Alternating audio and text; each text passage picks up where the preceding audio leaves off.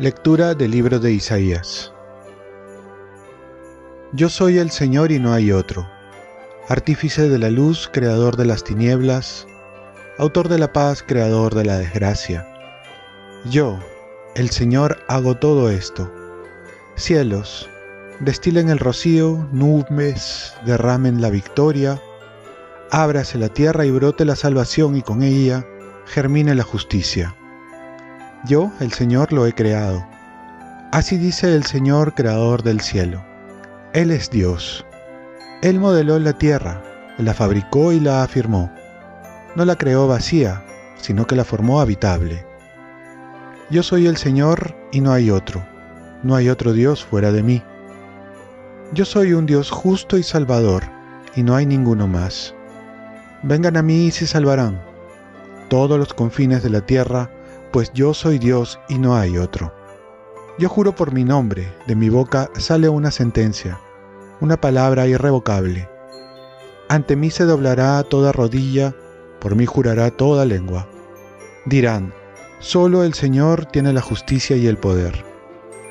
A Él vendrán avergonzados todos los que se enardecían contra Él. Con el Señor triunfará y se gloriará toda la estirpe de Israel. Palabra de Dios. Salmo responsorial. Cielos destilen el rocío, nubes derramen al justo. Voy a escuchar lo que dice el Señor. Dios anuncia la paz a su pueblo y a sus amigos. La salvación está ya cerca de sus fieles y la gloria habitará en nuestra tierra. Cielos, destilen el rocío, nubes, derramen al justo. La misericordia y la fidelidad se encuentran, la justicia y la paz se besan, la fidelidad brota de la tierra y la justicia mira desde el cielo. Cielos, destilen el rocío, nubes, derramen al justo. El Señor nos dará la lluvia, y nuestra tierra dará su fruto. La justicia marchará ante Él, la salvación seguirá sus pasos. Cielos, destilen el rocío, nubes, derramen al justo Lectura del Santo Evangelio según San Lucas. En aquel tiempo, Juan envió a dos de sus discípulos a preguntar al Señor, ¿eres tú el que ha de venir o tenemos que esperar a otro? Aquellos hombres se presentaron a Jesús y le dijeron, Juan, el Bautista, nos ha mandado a preguntarte, ¿eres tú el que ha de venir o tenemos que esperar a otro? Y en aquella ocasión, Jesús curó a muchos de sus enfermedades, dolencias y malos espíritus, y a muchos ciegos les otorgó la vista. Después contestó a los enviados, Vayan y anuncien a Juan lo que han visto y oído. Los ciegos ven, los cojos andan, los leprosos quedan limpios, los sordos oyen, los muertos resucitan, y a los pobres se les anuncia el Evangelio. Y dichoso aquel que no se escandalice de mí. Palabra del Señor. Paz y bien. Hoy día recordamos la memoria de San Juan de la Cruz, presbítero y doctor. El alma que anda en amor ni cansa ni se cansa. San Juan de la Cruz. ¿A quién tenemos que esperar? Es la gran pregunta que todos nos hacemos. ¿A quién debemos esperar para que el mundo cambie, para transformar nuestras vidas para bien, para ser mejores personas? La respuesta se ha buscado en los líderes políticos, en, en la economía, en la tecnología, en las promesas de los gobiernos y nos damos cuenta que todo nos defrauda y que sus promesas no se cumplen o si se cumplen dura muy poco. ¿A quién debemos esperar?